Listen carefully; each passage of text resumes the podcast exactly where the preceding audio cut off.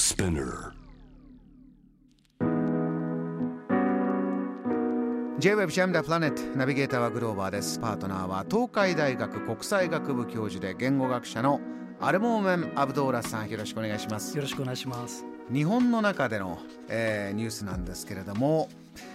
ヒジャブを着る私らしく違いを誇りに他の子のためにも金沢で育ったムスリムの17歳これはどういったストーリーなんですか？はい。あのいつも国際ニュース、えー、周りと優先して取り上げるんですけれども今回、えー国内ニュースなんです。はい。国内ニュース一つを通して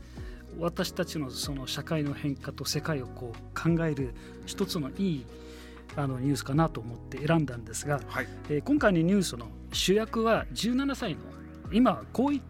の、えー女子高生ですね、うん。まあ、いわゆる日本で生まれ育ったエジプトのお人ですね。両人。親ご両親がエジプト出身エジプト人。お父さんお母さそうんなんです。両親はエジプトの人。石川県。石川県金金沢で。ええ、で暮らしていてうん。で自分の体験、えーいわゆる中学生の時の体験を、えーインタビューした記事なんですね。でまあヘジャブっていう言葉が、えー中心にはなってるんだけれども、まあ、よく読んでみるとその彼女のその体験通して何が変わったかっていうのはやっぱり一つのメッセージかなと思います。まずはヘジャブというのはこれはイスラム教徒、まあ、イスラム彼女はイスラム教徒なのでイスラム教徒こう頭をこうスカフみたいな感じですね。巻いてますね。頭そうですね。スカフも多分ヒジャブ今いろんな人知っているようになってきたと思いますけれども。あのーオリンピックをやるときに結構たくさんねあのー理解するためにニュースでも出てきましたよね。こういう習慣がありますよみたいなのは。いわゆるイスラム教徒の女性が大人になった一つの象徴としてヒジャブを巻く。うん。あるいは、まあ、ヒジャブをこうその頭を覆うような意味のヒジャブをこう巻くのが基本なんですけれども、そうなんだまあ、基本的にはイスラム教徒は強制的な行為はないんです。なんかイメージ的にはやらなきゃいけないみたいな話ですけれどもイスラム教の一番基本っていうのは自ら進んでやるっていうことその文化習慣を守っていくというのを代々やっている。こう宗教っていうのは信仰神との関係なので人間が強制されるよりも自分でこう、まあ、それを好意を持ってこうやるっていうの、まあ、彼女も中学校に入ったらヒジャブをこうつけようとえ思ってたんですね。ただ彼女のその暮らしてきた、まあ、いわゆる今までの人の目とか、うん。えーやっぱり外国の人としてこう見られることが多くてうん結構葛藤はあったそうなんです、うん。で中学に入ったら、まあ、ちょっと状況変わるかなと思ってたらしくて、まあ、そういうふうにあの記事の中で語ってるんですけどね。ご本人が。言ってるんで、えーその一つの大きな出来事として、まあ、自分のいわゆる変わる出来事として、えー中学に入ると同時に、えーテニスやろうとした。うんでテニス部に、えー入部の届けを出したんですところがですねテニスのそのいわゆる服装が当然あのもしヒジャブ巻きるとしたら合わなくなるわけですね。あーテニスウェアとどうしようか足を出さなければならないので先生にそう言われたらしくてで彼女はまあちょっとそれはショックで、うん。うんまあ、この記事によればこうちょっと悔しかったと。あー違う格好をするのはちょっと困るなって言われたことがどうしようかとなったんだ、うん。うん。まあ、多分先生は彼女のことを思って言っただと思いますけれども、うん。いわゆる大変だよってこうみんなと同じようにやらなきゃいけないとか、まあ、あとテニスって連盟があってルールあるわけですからそのルールを変えるっていうことはなかなか難しいんだけれども、うん。でも彼女はどうやら、まあ、両親から受けたインスピレーションされたいろいろあって、まあ、いわゆるルール守るのが大事なんだけれどもそのルールが自分のいわゆる権利を奪うなら声を上げなきゃいけないよって親の、まあ、いわゆるこの非常にいい言葉を、えー一つ思い出して両親からこう学校に連盟と掛け合うようにいろいろ頼んでくれたらしくて。はいで、まあ、連盟も最後に、まあ、妥協策としては、まあ、黒いタイツとあとは長袖のインナーシャツなら大丈夫だよみたいな、まあ、ルールまで変わったっていうこと。このご本人が、えーそういうことをじゃあ報告受けて嬉しかったでしょうね。どういうふうにおっしゃってるんですか？うん、彼女はうん。嬉しかったし、あとはやはり自分が違うっていうことはまずは自信を持つあるいはみんなと同じっていうことは必ずいいことではないというふうに言ってるわけですよね。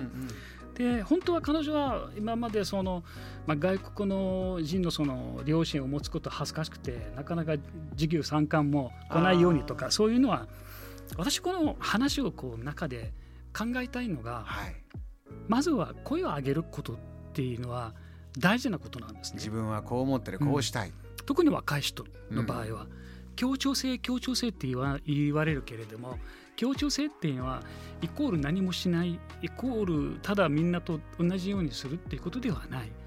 彼女もし声を上げなければ次につながらない。未来が来ない。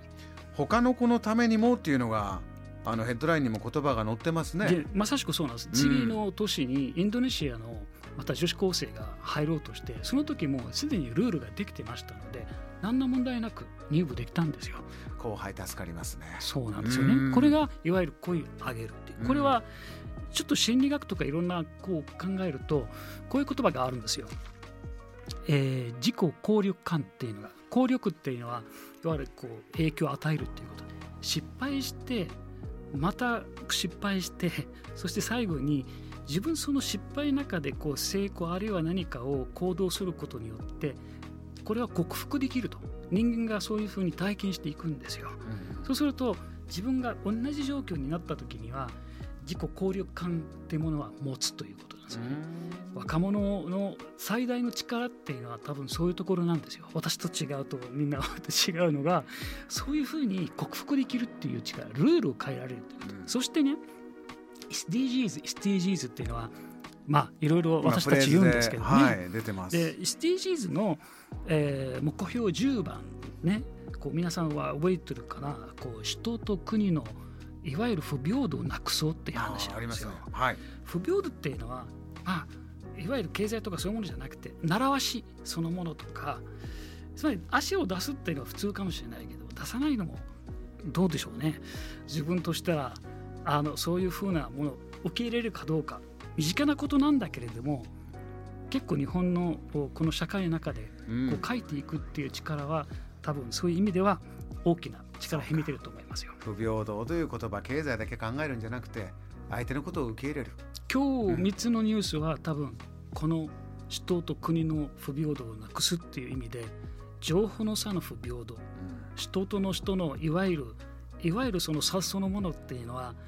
まあ、マイナスプラスとしてそこなくすっていうことです。もし本当に SDGs いわゆる持続可能な世界の第一歩やるんだったらまずやっぱりそこからだと思います、